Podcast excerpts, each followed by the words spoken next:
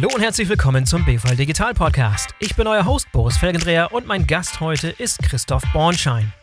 Christoph ist Gründer der Digitalagentur TLGG und gehört zu den führenden Digitalexperten Deutschlands.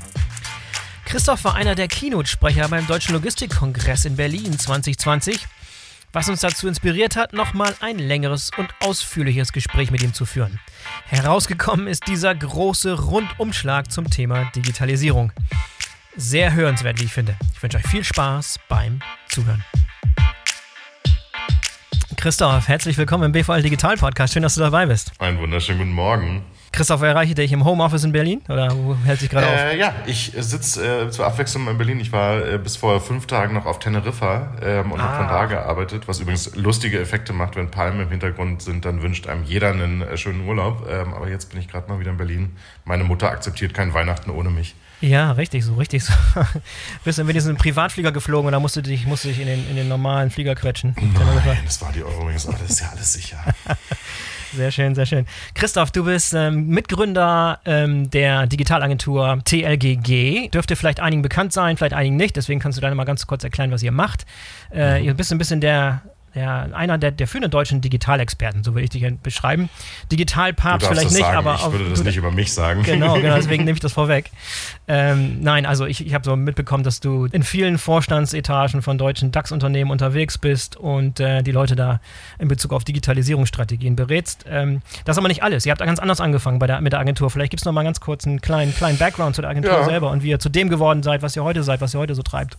Ähm, die Geschichte ist ein bisschen so ein, so ein, wie sagt man so schön, Full Circle. Ähm, äh, wir wollten, als wir 2008 TGG gemacht haben, wir hatten vorher schon ein paar Unternehmen gegründet, ähm, äh, tatsächlich ähm, digitale Geschäftsmodelle für Corporates machen. Das war wirklich die erste Idee, ähm, okay. weil wir daran glaubten, dass das Internet mal irgendwas mit Wertschöpfung zu tun haben würde. Mhm. Ähm, und mussten dann relativ schnell, also binnen Wochen feststellen, dass das der Markt nicht brauchte.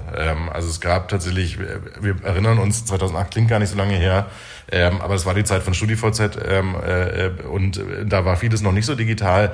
Ähm, das funktionierte nicht. Ähm, was aber funktionierte, war digitale Kommunikation, digitales Marketing. Ähm, hm. Und wir hatten vorher Gaming gemacht, hatten deswegen also Endkundenmarketing auf Facebook, keine große Sache in Deutschland. Ähm, wir sind in der Zeit von MySpace, ähm, daran muss man sich erinnern.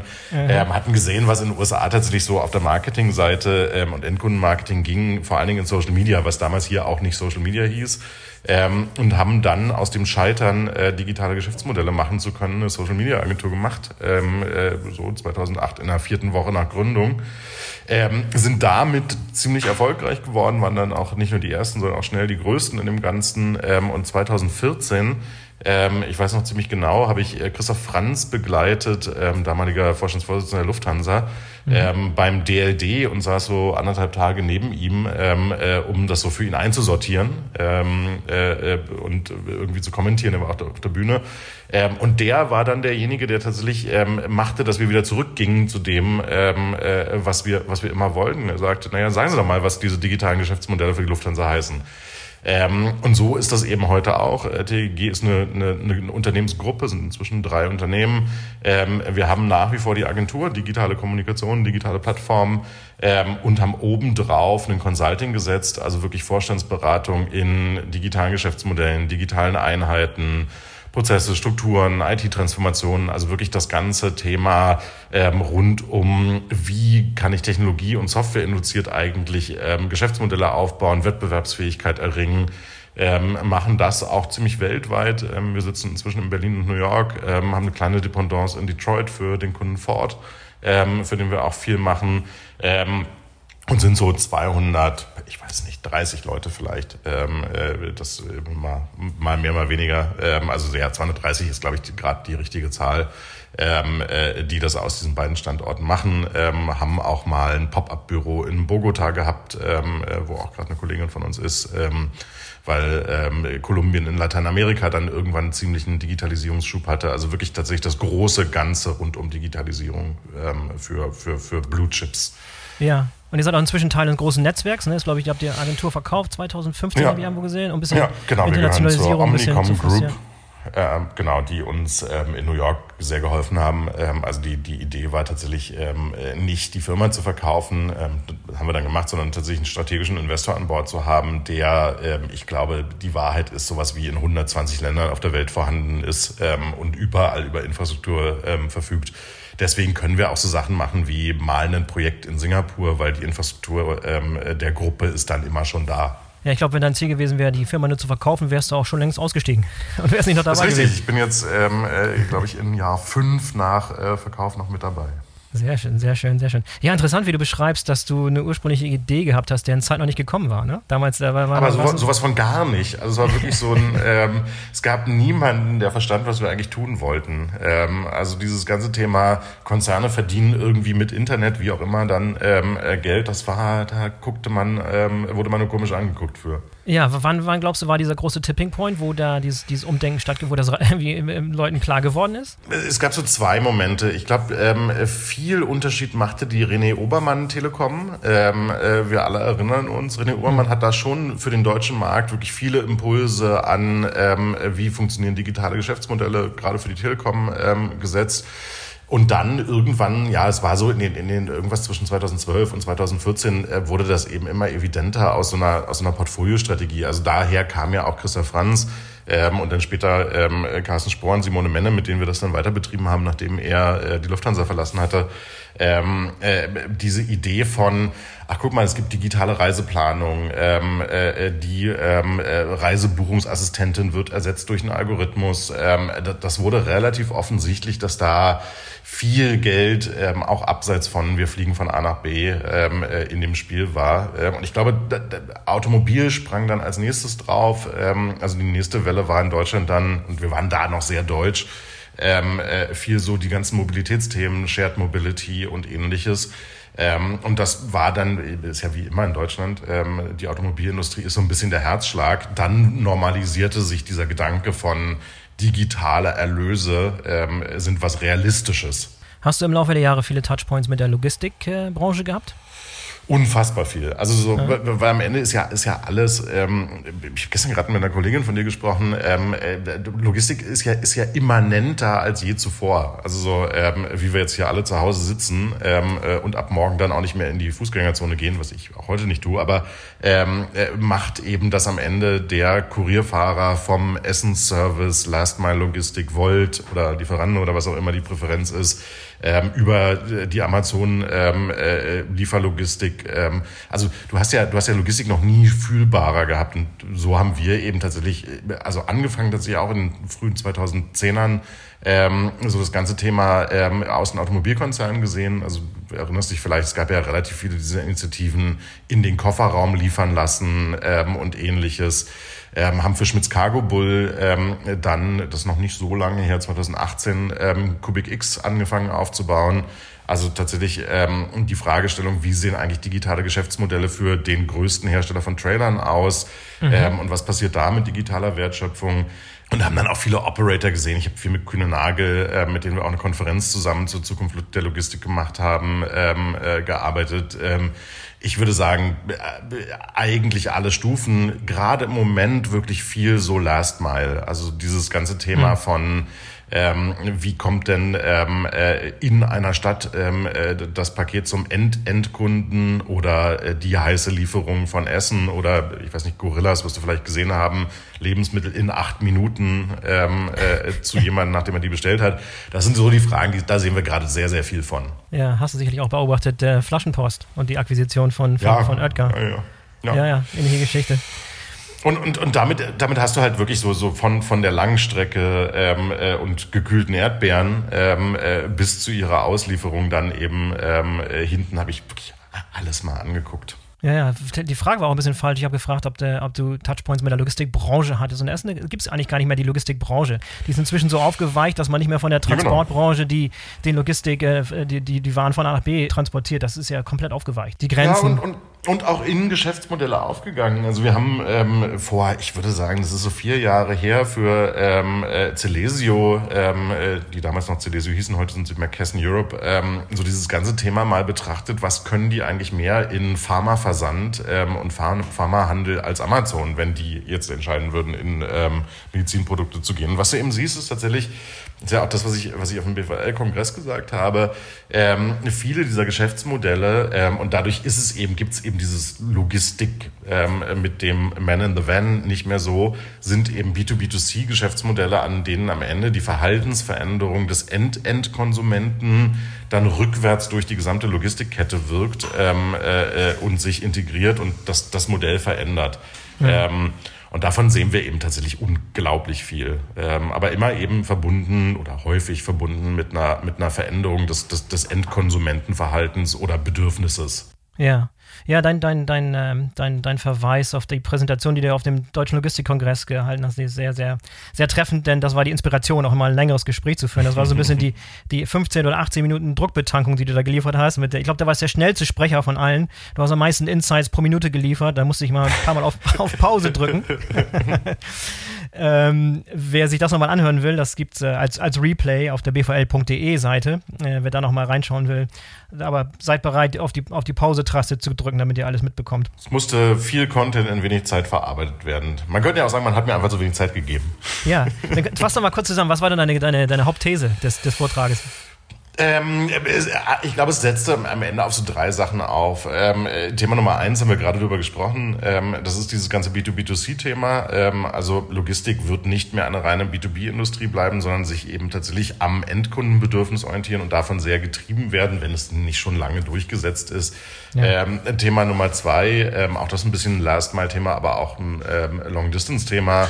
Ähm, das ganze Thema Innovation wird auch die Assets selbst treffen. Ähm, also da sind wir irgendwie bei Level 4, 5 Automa ähm, Autonomie ähm, in den Transportgeräten. Ähm, da sind wir bei ähm, der großen Frage, wie fliegende und fahrbare Drohnen in Innenstädten oder auf dem Land äh, die Delivery übernehmen werden. Da gibt es ja relativ viel in China.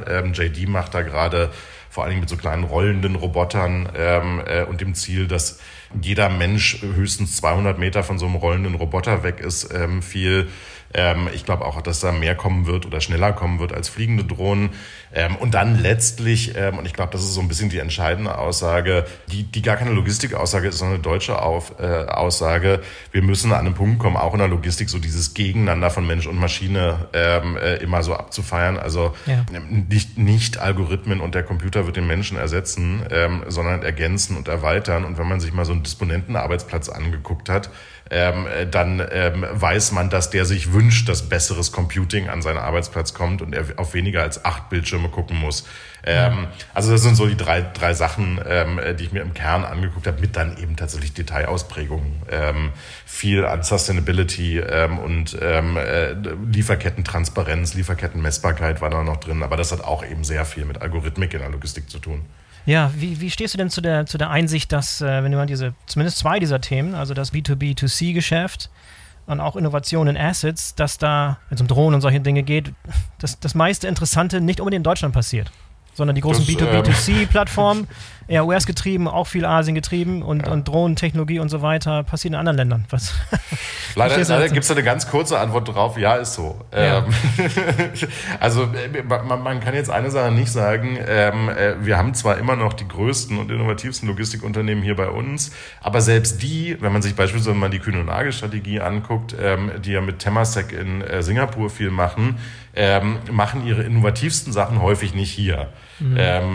Also ja, wir sitzen hier nicht im Hort der Innovation gerade ähm, äh, und das gilt es dringend umzukehren. Meine, meine große Hoffnung ist, dass ähm, der Push, den wir gerade sehen, deswegen ist Last Mal auch so interessant, ähm, gerade über das ganze Thema Smart City, ähm, Mobility Hubs, ähm, äh, CO2-neutrale Innenstadt ähm, äh, oder dynamisches Pricing von Innenstadtzugang ähm, äh, wirklich nochmal hier sehr Druck auf Innovationen machen wird. Ansonsten ist schon immer interessant zu beobachten, das gilt für die USA im Übrigen auch, wie traditionell, klassisch und ähm, hoch zersplittert die deutsche Logistikindustrie ist. Ähm, das war auch was, was ich irgendwie wie viele Stufen so eine Lieferkette hat und den wievielten Sub, Sub, Sub, Sub, Sub Unternehmer man dann noch integriert, das war auch ein interessantes Learning für mich. Ja, ja. Äh, und das, die Aussage, dass das alles woanders äh, stattfindet, auch nicht ganz stimmt, wenn du zum Beispiel mal schaust, was Debbie Schenker mit, mit Volocopter zum Beispiel machen, interessante Dinge. Ja, also es, es, es ist ja auch zum Teil einfach festzustellen, dass die Innovation in Deutschland stattfindet. Ich äh, sitze ja bei Lufthansa im Lufthansa Innovation, habe nach wie vor, deren Analyse sagt, ähm, äh, wir werden schon die Innovationstreiber sein bei dem ganzen Thema Flugtaxis und VTOL. Ähm, wir werden aber nicht die Nutzer sein. Also wir kommen dann mhm. wieder in so, eine, in so ein Phänomen, wie wir es ja beim Transrapid schon mal gesehen haben. Erfunden hier, genutzt eher nicht. Mhm. Wenn ich jetzt mal in eine Situation versetzen würdest, du als Digitalexperte, der schon in verschiedensten Unternehmen tätig war und Unternehmen beraten hat, der die Digitalisierung aus dem FF kennt, der in den Vorständen unterwegs ist, wenn jetzt jemand sagen würde, von großen Logistikdienstleistern, lass mal Karl Gernert nehmen, von, von Kühn und Nagel, den der auf der, auf der Bühne ja gesehen hast in, in, in Berlin. Spitzenmäßiger Typ übrigens. Ja, auf jeden Fall. Wenn der zu dir sagen würde, komm, komm Christoph, komm mal, äh, komm mal für ein Jahr rein hier und, und übernimm mal den Job. Ähm, mach mal ein Jahr den, den Job des CEOs von Kühn und Nagel. Was, äh, wie würdest du an die Sache rangehen? Was würdest du, wie würdest du anders ja. denken? Harte Frage, aber also, äh, Kühne Nagel ist tatsächlich gar nicht auf so einem schlechten Weg. Was ich, was ich machen würde, ähm, äh, ist in der Tat wirklich vor allen Dingen ähm, stark in Softwarekompetenz investieren, ähm, äh, weil du, du, du kommst ja dahin und warum ist das alles so schwierig? Ähm, äh, es sind halt hart aus der echten Welt, aus Hardwarekompetenzen getriebene ähm, äh, Unternehmen mit einem klassischen äh, Wertekorsett, was eben genau daherkommt. Ähm, was, so ein, was so ein klassisches Unternehmen in der Logistikwelt nah oder fern ähm, häufig nicht ist, ist ein Tech-Unternehmen. Ja. Ähm, äh, und das wäre wahrscheinlich so von, wenn es so eine Richtung gibt, ähm, die ich drehen würde, dann tatsächlich dieses, ich würde ein Tech-Unternehmen mit Logistikkompetenz draus machen ähm, und nicht ein Logistikunternehmen, das auch irgendwo Tech hat. Ähm, ja, okay. Mhm. Weil, weil, weil du kommst eben dahin zu sagen, da wo zukünftig Wertschöpfung ist, also bei dem ganzen Thema ähm, Automatisierung, bei Zollpapierautomatisierung, ähm, Tracking und Tracing von irgendwelcher Ware, ähm, bei Sichtbarmachen von CO2-Ausstoß und Kompensation dessen ähm, äh, auf, auf Lieferketten und so weiter und so fort. Ähm, immer wird Software dir einen, ähm, äh, einen Softwarefähigkeit dir einen strategischen Wettbewerbsvorteil geben. Da kannst du noch gar nicht, ich könnte jetzt gar nicht sagen, an welcher Stelle wird es morgen machen, dass man mit meinem von mir geführten Kühn und Nagel dann Geld verdienen kann.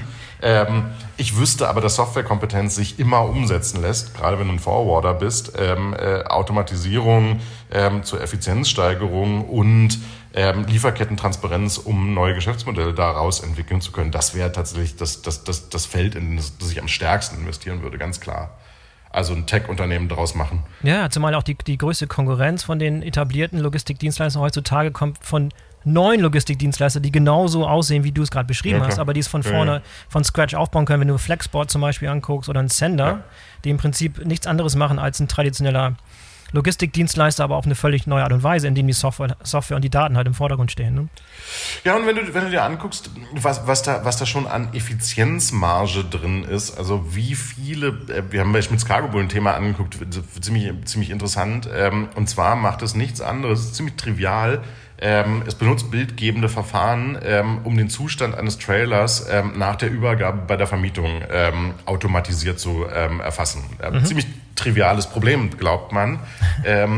Ich habe die Kalkulation mal angeguckt, wie viele menschliche Arbeitszeit 17 Mal um diesen Trailer rumzugehen ähm, heute verwendet wird. Da steckt schon in diesem winzigen Case so unfassbar viel Geld drin, ähm, äh, was man über Effizienzsteigerung gewinnen kann. Ähm, das ist sehr, sehr erstaunlich. Logistik ist eben weil es tausendfache Übergaben ähm, äh, äh, und Checkpoints und ähnliches gibt, immer noch eine relativ manuelle Industrie, ähm, an der man viel automatisieren kann. Ja, ja. Vielleicht nochmal einen Schritt zurück zu deiner Aussage vorhin, dass, ähm, dass du der erste Schritt, den du machen würdest, wenn du so einen großen Laden, einen etablierten ähm, Dinosaurier sozusagen leiten würdest, ist, ist mehr, mehr Software investieren. Würdest du diese Softwarekompetenzen interne Kompetenzen machen? Also würdest du interne Teams aufbauen, die diese Lösung entwickeln können, oder würdest du verstärkt mit externen, mit Startups zum Beispiel zusammenarbeiten oder eine Mischung daraus? Wie, wie wäre da dein Einsatz? Ähm, naja, es ist, also, und jetzt kannst du die sehr geekige Antwort finden. Ähm, also, was, was du ja siehst, es sind zwei, zwei Bewegungen. Ähm, nämlich einmal, dass du in vielen Bereichen immer stärker Standardsoftware siehst, ähm, äh, die du auch nutzen kannst, Standardplattformen das würde ich tatsächlich als Leitlinie ähm, äh, erstmal einfahren, nämlich überall da, wo sich Standardplattformen entwickeln, auf Standardplattformen zu gehen und nicht selber proprietäre Systeme zu entwickeln. So, ähm, das nimmt eine ganze Menge Last aus der internen Entwicklung. Ähm, und dann würde ich ganz viel In-Housing betreiben, ähm, also Aufbau eigener Kompetenzen, aber immer nach der Logik nur da, wo es wettbewerbsimmanent wirkt. Also nur da, wo ich durch Software einen Wettbewerbsvorteil erringen kann, würde ich selber machen, ähm, weil es eben noch keinen Standard gibt. Ähm. Und da, wo sich ein Standard durchsetzt, immer mit dem Standard gehen. Also eine sehr klare Allokation entlang von selber entwickeln immer nur da, ähm, äh, wo ich mir einen Wettbewerbsvorteil durch Eigenentwicklung ähm, generiere. Ähm, und ansonsten wirklich vor allen Dingen Bewertungskompetenz für die Grundfrage von, welche Standardlösung setzen wir ein, ähm, weil wir uns damit eben tatsächlich Ressourcen sparen können. Und wenn du, du hast jetzt schon vielleicht so ein paar äh, Logistikdienstleister von innen gesehen, sind die aufgestellt für so eine Art von Aufgabe, von so einer Art von Wandel oder muss da, was muss da passieren? Also die Großen sind es immer mehr. Ähm, äh, Lothar, schöne Grüße gehen raus. Ähm, äh, äh, ähm, äh, also IT ähm, äh, bei Kühne Nagel. Ähm, äh, man, man, sieht schon, dass so, so die Top Ten hat verstanden, welche Rolle IT und Softwarekompetenz mal spielen wird. Du kommst dann aber relativ schnell eins runter, ähm, wo du merkst, okay, ähm, da ist noch das Suchen, ähm, ganze Thema, welches Transportmanagementsystem benutze ich, ähm, was müssen Transportmanagementsysteme eigentlich äh, können, wie funktionieren Handovers und so. Da ist noch viel Suchen, ähm, äh, muss man relativ deutlich sagen. Also so ein ähm, auch wieder gelernt ähm, mit den Schmitz Cargo Bulls auf ihrer QBX-Plattform, ähm, so ein Transportakt, ähm, bei dem ich, also im B2B-Segment, bei dem ich verstehen will zu jedem Zeitpunkt, wo ist meine Ware gerade und wer hat sie denn eigentlich, ähm, heute noch nicht durchgängig möglich. Ähm, äh, ja. Und da, da wird's wirklich große Investitionen, vor allen Dingen im logistischen Mittelstand brauchen. So die globalen Top-Player, auch ein Fiege beispielsweise, ähm, investieren natürlich massiv in Startups, massiv in ähm, Vorwärts-Rückwärts-Integration in Wertschöpfungsketten der Mittelbau der Industrie, den sehe ich dann noch nicht. Mhm. Du hast jetzt schon diverse Male den Company Builder von äh, Schmitz Cargo Bull angesprochen. Ist das so vergleichbar mit dem, was, was Fiege mit was Venture X, X Ventures macht? Ja, also ein, ein interner Company Builder oder was, was verbirgt sich da genau? Ja, also, also äh, Cubic X ist tatsächlich ein Stück Cubic weit X. externalisiert ähm, äh, und wird mit Dritten dann finanziert. Was die machen, ist am Ende, äh, man würde sagen, wenn man das wirklich ganz hart nach Definition und Lehrheft äh, sagen würde, ist ein Inkubator ähm, für okay. Gründungsideen mhm. die dann mit Partnern gegründet werden. Ähm, äh, also es geht wirklich tatsächlich darum, ähm, eine eigene Kompetenz aufzubauen in nicht physischen Geschäftsmodellen, sind dann eben digitale, ähm, äh, die man inkubiert und mit Partnern zusammen entwickelt. Ähm, also so jetzt gerade sind da, glaube ich, drei so weit, dass sie jetzt das Licht der Welt erblicken werden. Ähm, und dann steigen tatsächlich immer Partner von Schmitz Cargo mit ein. Schmitz Cargo hatte die interessante Situation, in der Logistik selbst gar nicht so verankert zu sein, aber trotzdem Treiber der Logistik zu sein, weil sie eben die Assets liefern. Ja. Ähm, dann kommen eben als Partner Vermieter dazu, ähm, Logistiker ähm, und andere, mit denen dann die Ideen ausentwickelt werden. Mhm. Jetzt ist eben schon mal das Stichwort Mittelstand gefallen und der Vergleich zu großen Unternehmen, du hast gesagt, die sind relativ gut aufgestellt, die haben es begriffen. Mittelstand vielleicht nicht unbedingt. Siehst du das genauso? Ich habe kürzlich gesprochen mit Tobias Rappers der führt den Maschinenraum in Berlin, den vielleicht auch kennen ja. könntest. Äh, Kenn ich. Ähm, da sitzt, da sitzt Fiege mit X-Ventures auch mit drinne. Ähm, und da ist äh, das, das Ziel des, des ganzen Maschinenraums ist, diesen Austausch zwischen den, erstmal zwischen den mittelständischen Unternehmen, insbesondere Familienunternehmen zu fördern und auch für, für Digitalisierungsthemen zu sensibilisieren. Was ist deine Erfahrung mit mittelständischen Unternehmen oder bist du da gar nicht so drin? Doch, bin ich äh, nicht in der Logistik so sehr, aber viel Maschinenbau ähm, und ähnliches haben wir angeguckt. Am Ende ist es so ein bisschen so ein, ist stark vereinfacht natürlich wie alles, ähm, so ein 50-50-Bild. Ähm, äh, du, du, hast ja häufig Familienunternehmen, ähm, äh, Maschinenraum, man muss es ja auch nochmal sagen, ähm, gehört zu Fissmann. Ähm, äh, und du hast, äh, Familienunternehmen sind immer dann gut, wenn sie im richtigen Moment den Generationenübergang hinbekommen haben. Fissmann ist ein grandioses Beispiel für. Ähm, also äh, die vordigitale äh, äh, Generation an die, an die Nachfolgergeneration übergeben hat. Man kann es zwischen Martin und Max Fissmann schön angucken, ähm, äh, wie die das super hinbekommen haben. Ähm, da sieht man in Deutschland auch tatsächlich wirklich innovative Unternehmen, die verstanden haben, welche Rolle Technologie und Software für die spielen wird. Und dann hast du die andere Seite, ähm, und da ist dann Familienunternehmen manchmal auch negativ. Ähm, der alte Patriarch glaubt nicht dran Ähm, äh, äh, und das ist ja häufig ein äh, Patriarch und keine Patriarchin. Ähm, äh, äh, und, und, und geht diesen Weg nicht mit ähm, und verhindert dann tatsächlich die nötige Transformation ähm, oder verhindern, ver, verzögert die. Das ist wahrscheinlich der fairste Begriff. Ähm, und beides hast du gleichzeitig. Also du hast extrem beeindruckende ähm, äh, Unternehmen in ihren Nischen, häufig Nischenunternehmen, ähm, die sich aufmachen ähm, äh, und wie Fissmann, die ja schon zu den größeren gehören im deutschen Mittelstand, ähm, äh, wirklich verstanden haben, ähm, welche Rolle Connected Heizung, ähm, Connected Wohnen ähm, äh, und auch E-Mobility für sie spielen. Und dann hast du andere, wo du das Gefühl hast, no, ihr müsstet mal, ähm, aber richtig viel passiert da nicht. Und das ist wirklich so ein 50-50 ähm, äh, erlebst du da. Ja, und wenn ich jetzt ähm, für, ein, für ein Logistikunternehmen aus dem Mittelstand arbeite, die auf der auf der einen Seite von den 50 Prozent sind, auf der Seite, wo vielleicht ein bisschen Widerstand ist, die vielleicht ein bisschen traditioneller sind, wo vielleicht auch ein Generationskonflikt da ist, ähm, da macht es vielleicht Sinn, jemand externes wie euch dazu zu holen, oder? Um so einen Impuls ja. zu geben? Also, also in beiden Fällen. Also wir sehen mehr immer. von den.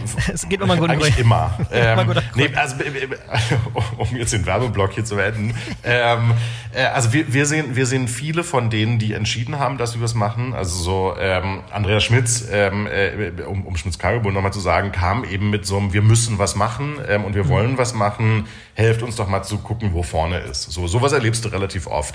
Ähm, die, die kulturell nicht wollen, die, die sehen wir häufig gar nicht, weil, weil die sich mit dem ja. Gedanken nicht beschäftigen. Also du hast schon, du hast schon auch noch Industrien in Deutschland und wie gesagt, es ist nicht Logistik, das ist eher so, so im tiefen Maschinenbau. Ähm, die, die haben einfach eine Haltung, die ist, ähm, äh, wir sehen die Relevanz gerade nicht. Ähm, äh, und dann treffen wir die auch nicht. Ähm, äh, und ich, also ich bin ja nicht prophetisch unterwegs und muss jemanden überzeugen. Ja. Ähm, äh, also wir sehen eher die, die verstanden haben, da ist irgendwie was und wir müssen es mal für uns sortieren. Ja. Ja, vielleicht beschreibst du auch gerade bei diesen Maschinenbauern, die irgendwie im Schwabenländle sitzen und da in so einer Nische ja, ja. festsitzen.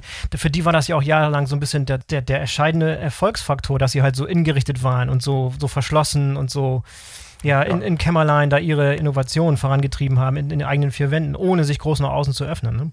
Ja, und es hat natürlich auch viel damit zu tun, wie die Struktur von Maschinenbau ist. Maschinenbau ist ja ein relativ patent- und intellectual property getriebenes ähm, äh, Thema. Das heißt, ähm, du verdienst eigentlich dein Geld mit ähm, einer Wertschöpfung, die auf Patenten setzt, die du im Innen beschützen willst. Also was baust du? Du baust irgendwie einen hohen Zaun um dein ähm, ja, Unternehmen und genau bist das, besonders ja. innen fokussiert. Ja. Ähm, wenn du denen sagst, na ja, viel der Wertschöpfung ist jetzt eben Ökosystem äh, getrieben und man muss irgendwie Daten teilen, um daraus Mehrwert zu generieren, ist es absolut kontraintuitiv dazu, wie die mal sehr, sehr erfolgreich geworden sind. Mhm. Ähm, und das ist kulturell schon was, was nicht alle jetzt mal so mitmachen. Mhm will nochmal zurückgehen, was du, etwas, was du vorhin gesagt hast. Du hast sehr stark über Software gesprochen, als, als so das, das erste große Thema, was du dir vornehmen würdest. Wie sieht es mit dem Thema Plattform aus? Auch so ein Teilbereich, wo man sagen könnte, haben die Deutschen ein bisschen den, den, den Zug verpasst. Es gibt keine wirklichen relevanten Plattformen in irgendeinem Be Bereich, weder am B2C ja. noch B2B. Wie sieht es mit Plattform aus? Ja gut, Plattformen sind ja auch äh, Element von Software. Ähm, äh, insofern wären die immer mit gemeint. Ähm, ja. äh, also es gibt, es gibt so zwei Antworten darauf. Ähm, äh, Antwort Nummer eins, ja, Plattform Plattformen ähm, sind relevant und werden immer relevanter und Deutschland ist gar nicht so schlecht, wie wir immer ähm, äh, uns, äh, uns erzählen, vor allen Dingen im Bereich B2B-Plattformen. Ähm, wenn man sich anguckt, ähm, was Gisbert Rühl bei Klöckner gemacht hat, ähm, äh, mit den ähm, digitalen Fähigkeiten Stahl zu handeln, mit seiner ähm, äh, Plattform XOM Materials, dann ist das sicherlich ähm, äh, in Europa ziemlich einzigartig. Wenn man sich anguckt, wie Chemondes beispielsweise eine Lanxess-Gründung ähm, äh, als Chemieplattform gerade unterwegs ist, dann ist das ziemlich beeindruckend. Mhm. Ähm, und da wirst du gerade in dem ganzen ähm, Bereich, BASF hat da auch viel gemacht ähm, äh, und ist da ziemlich gut ähm, äh, unterwegs. Da wirst du in dem Bereich Procurement und Sourcing viel gute Beispiele finden, die tatsächlich aus Deutschland sind, ähm, äh, erstaunlicherweise. Ähm, das sind häufig Nischen, Nischenthemen, das sind häufig komplexe Themen. So Chemiehandel ähm, ist eben tatsächlich nicht ein breiten Thema. Ähm, aber in B2B ist das nicht so furchtbar, ähm, äh, hm. äh, wie, wie, man, wie man immer glaubt. Ich glaube, wo wir, wo wir dann nicht so gut sind, ist daraus dann Weltmarktführer zu bauen. Also so hm. die Frage, ich diskutiere die mit Gisbert Rühr auch, deswegen äh, kann ich das erzählen. Ähm, wie wird aus XOM Materials, ähm, was ein erfolgreicher europäischer Player ist, ähm, äh, als Stahl- und angeschlossene Güterhandelsplattform ein globaler Champion in diesem Segment, ähm, die wäre halt die nächste. Und dann kommst du halt eben schnell dahin zu sagen, naja, das ähm, Wagniskapital, wenn ähm, Corporates sowas gründen und dann eben irgendwie damit groß wachsen wollen, das ist nicht so einfach zu bekommen hier, wie es beispielsweise im äh, Valley zu bekommen wäre. Also mhm. eines der großen Probleme ist wirklich, dass du, dass du häufig siehst, dass diese Anfangserfolge, die es dann durchaus sind, ähm, in dieser Skalierungsphase ähm, plötzlich den Kapitalzugang nicht haben ähm, und den Wagemut, um wirklich global zu gehen ähm, äh, und deswegen so ein bisschen in so einer, in so einer mittelgroßen Situation verharren. Das ist kein ultimatives Votum, ähm, weil es kann sich in der Zukunft ja ändern, aber es ist so ein bisschen die Beschreibung im Jetzt. Mhm. Ist es nur eine Finanzierungssache oder ist es auch ein bisschen eine, einfach eine Art oder ein Mangel daran, groß zu denken? Also wenn ich an Silicon Valley Firmen denke, die denken halt von vornherein schon nicht nur USA oder nicht nur Kalifornien, sondern immer gleich global. Ja, ich, ich glaube, am Ende ist es, ist es ein anderes, also beide, beide Fragestellungen gehen letztlich zur selben Wurzel zurück. Es ist einfach ein anderes Verständnis von Risk-Return. Ähm, äh, der, der, der, der deutsche Mittelständler, der da erste Erfolge mit hat, ähm, der kommt eben eher von so einem, ja, ich nehme die Spatz in der Hand. Ähm, äh, äh, also und, und geht dann nicht mal all in und sagt für Global Domination ähm, setze ich jetzt noch mal alles aufs Spiel. Also so, äh, wir haben so ein bisschen, das kann man sich ja tatsächlich auch angucken darin, wie die Startup-Industrie vom vom Mittelstand gefördert ist, wird immer besser. Ähm, aber wir haben ein bisschen eine Situation, in der das ja ohne jeden Zweifel ähm, große Vermögen, was in Deutschland privat vorhanden ist, eben nicht so riskant eingesetzt wird, sondern lieber mal in der Immobilie, so Betongold ähm, ist hier ein gutes Investment.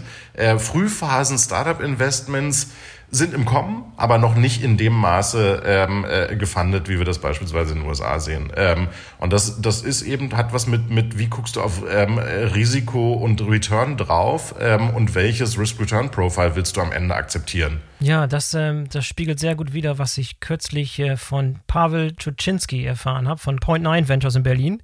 Mhm. Die machen so Frühphasen-Investitionen. Ja, ja, der, der sagte, seine Geldgeber, also die Leute, die hinter den Fonds stecken, sind äh, zum größten Teil aus dem Ausland. Ganz wenig aus Deutschland. Also ja. kommt, das ganze Geld kommt aus dem Ausland und investiert in deutsche Startups.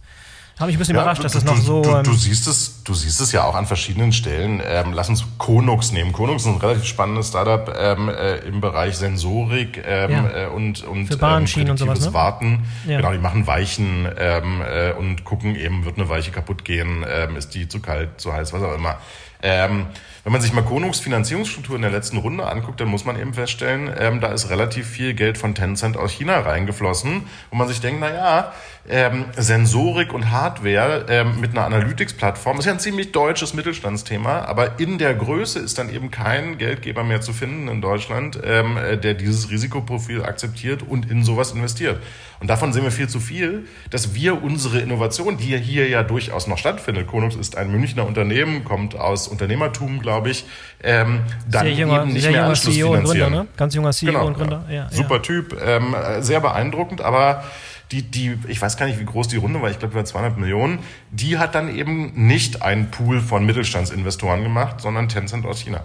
Was machen eigentlich deutsche Unternehmen wie die Bahn zum Beispiel? Sind die stark aktiv bei, bei der. Ich kann mir vorstellen, dass die auch ein Interesse hätten, sowas zu fördern oder nicht? Doch, die Bahn macht da auch Themen. Also mhm. gibt ja DB Ventures, ähm, äh, Manuel Gerres. Ähm, das ist alles gut und ich, ich, ich tue den Menschen, die ich da kenne, ein bisschen Unrecht äh, und rührig. ähm, äh, man, man, man, man hat in Deutschland schon auch ein bisschen das Problem, dass so gerade auch Corporate Venturing ähm, häufig einfach too little too late ist. Also so, das mhm. ist so, das, das generiert so eine Innovationspipeline, aber so den, den 900 Pfund Gorilla, den finanzieren die wenigsten deutschen Corporates. Mhm. mhm. Gibt es ein gutes Beispiel, wenn du so durch die deutsche durch, durch, die deutsche Landschaft schaust. Unternehmen, die es richtig machen in Bezug auf Digitalisierung, in Bezug auf Förderung von Startups und nach außen öffnen, alles, was du so, so predigst. Wer ist da so ein gutes Vorzeigemodell?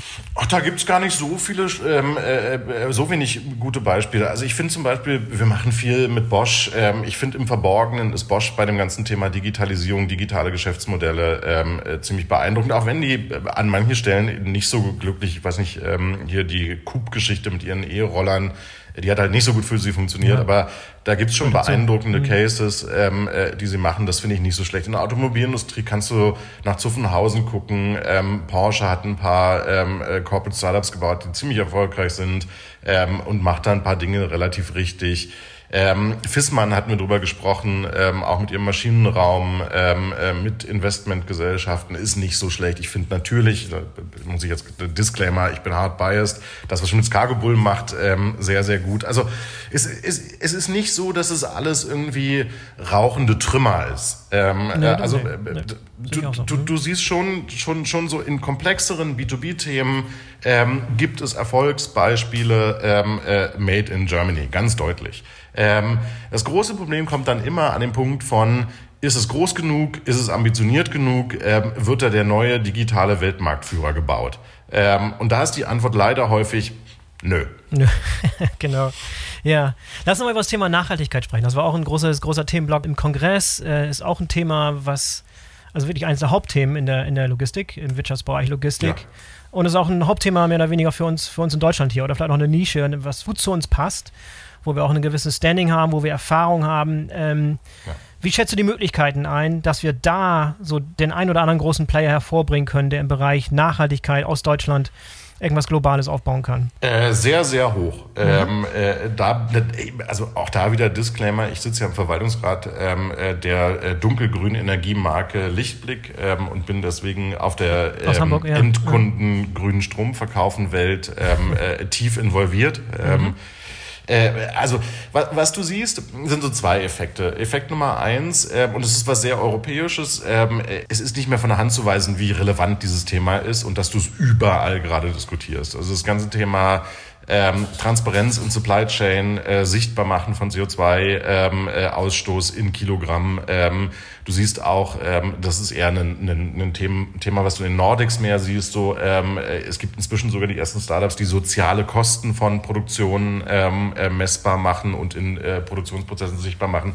Also was, was ich glaube ist, da wird sehr, sehr viel passieren. Ähm, also das Thema CO2-Accounting ist auf jeden Fall jetzt irgendwie als nächstes dran. Also wir, ja. wir werden sehen, dass, dass, dass jeder, ähm, äh, der, der irgendwann mal einen Endkunden hat, ähm, den das interessiert, dass da CO2 vermieden wurde im Produktions- und Transportprozess, ähm, auf CO2-Accounting einschwenken wird. Du hast ähm, in Deutschland dann noch das ganze Thema, da hat KfW 55, also energetisches Sanieren im Bauen, ähm, viel gemacht.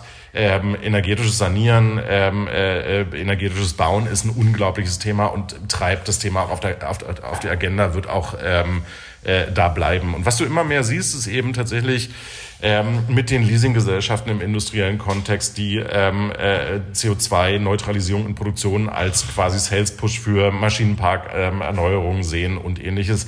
Da sind eine ganze Menge Player, ähm, die verstehen, dass das Thema kommt. Ich glaube, der Moment ähm, wird ein interessanter, wo dann wirklicher Markt draus wird. Ähm, und ich bin sehr überzeugt davon, Markt machst du am meisten draus, wenn der Endkunde plötzlich anfängt, eine Awareness ähm, äh, dafür zu haben, wie viel CO2 hat ein Produkt ähm, in, seiner, in seinem gesamten Lebenszyklus ähm, äh, denn mal emittiert und anfängt, den Druck zurück in die Gesamtkette zu geben. Und deswegen glaube ich, bin ich überzeugt davon, so dieses ganze Thema Messen, Analysieren von CO2-Emissionen, auch in so einem Business Process Mining, wo wir in Europa übrigens auch richtig stark sind, ja, ähm, wird das erste Thema, ja, ja Celonis, Lana Labs, ähm, ja. UiPass aus Rumänien, ähm, äh, alles relativ relevante Companies.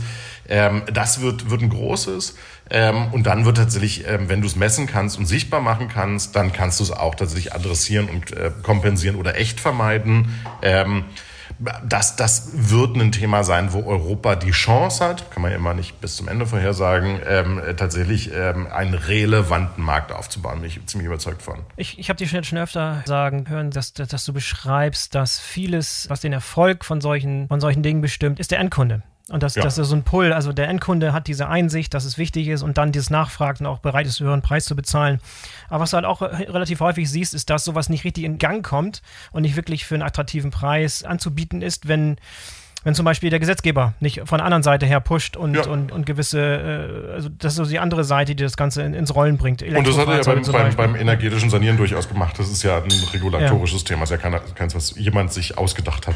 Elektrofahrzeuge genauso. Ne? Also wenn da nicht der, der Druck aus der anderen Richtung käme mit Verbieten von Verbrennungsmotoren und so weiter, dann wären wir heute nicht so weit, wie wir jetzt gerade sind. Ja, ne? und auf der anderen Seite hast du eben tatsächlich eine, eine, eine, eine klare Marktineffizienz. Es gibt eben heute kein wirklich gutes Produkt, ähm, was dir als jetzt mal Privatkunde ähm, die Möglichkeit geben würde, überhaupt zu quantifizieren, was du so an CO2 ausstoßt und was denn genau jetzt diese Kiwi, ähm, äh, die du gekauft hast, ähm, mit CO2 gemacht hat. Und ich, das ist ja am Ende die Kraft auch der amerikanischen Unternehmen, lass uns Amazon sagen, ähm, gewesen, ähm, dass sie tatsächlich gute Produkte, die sowas adressiert haben, ähm, für den Endkunden angeboten haben. Also so, Amazon hat nicht nur eine ziemlich gute Logistik, sondern sie macht mich irgendwie auch zum Teil dessen. Also so, es gibt wenig, was saubere Statusabfragen von, ähm, wo befindet sich meine Ware, wann wird sie ankommen und ähnliches ähm, möglich macht. Und dadurch gibt sie mir die Möglichkeit, Druck auszuüben auf den Prozess dahinter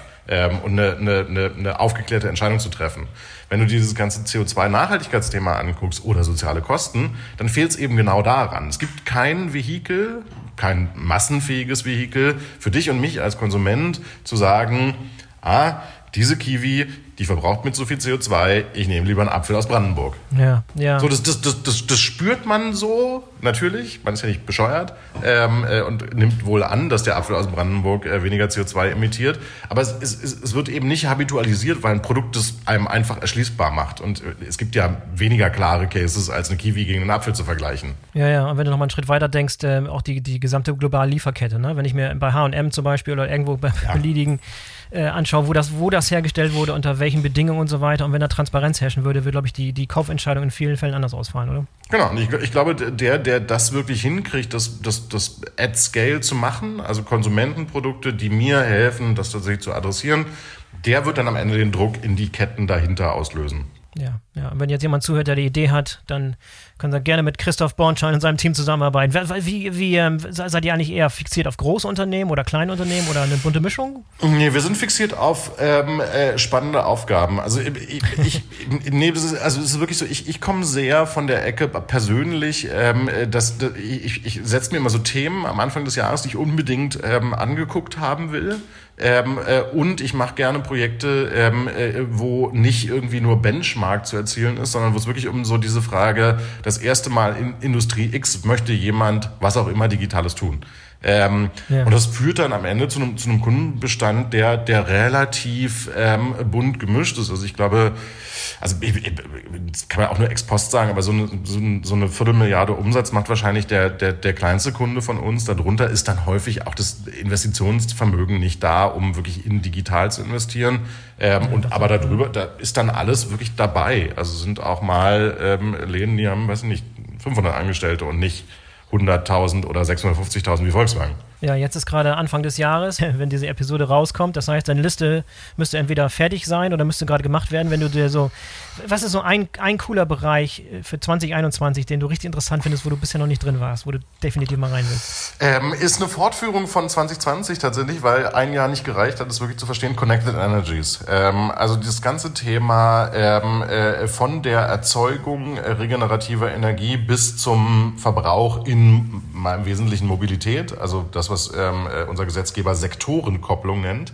Ähm, Aha, ja. Und die, die ganze Frage, ähm, wie werden Smart Grids aussehen, wie wird dezentrale Energieerzeugung sein, was passiert eigentlich, wenn aus Autos, ähm, die ja 87 Prozent ihrer Lebenszeit rumstehen, Akkumulatoren werden, also Netzwerkstorage, ähm, und wer managt das eigentlich?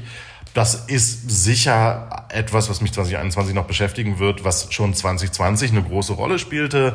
Jetzt kommt erstmal irgendwie so die erste Welle E-Mobility, ähm, also Strom nur rein. Spannend wird es halt tatsächlich, wenn bidirektionales Laden ähm, mal das Thema wird und so ein Auto eben tatsächlich auf der einen Seite Asset für Mobilität und aber auch Storage sein kann. Auch super interessant für die Logistik, für, mit Transportsystemen und mit, äh, ja. mit, mit, mit LKWs. Ja, super interessant. Christoph, vielen, vielen Dank für das interessante Gespräch. Sehr gerne. Hat mir immer Spaß gemacht. Ähm, du bist immer wieder immer gut für, für viele Stories und für viele tolle Einsichten. Ich glaube, da war eine ganze Menge dabei heute. Vielen Dank dafür. Ich wünsche dir einen schönen, schönen Start ins neue Jahr 2021. Vielen Dank, dir wünsche ich auch ähm, einen tollen Tag. Danke dir auch. Bis dann. Tschüss. So, das war die BVL Digital Podcast Episode mit Christoph Bornschein von TLGG. Wenn es euch gefallen hat, dann würden wir uns über eine positive Bewertung bei Apple Podcasts oder iTunes freuen. Das dauert eine Minute oder so. Ich sage erstmal Tschüss und bis zum nächsten Mal, euer Boris Felgendreher.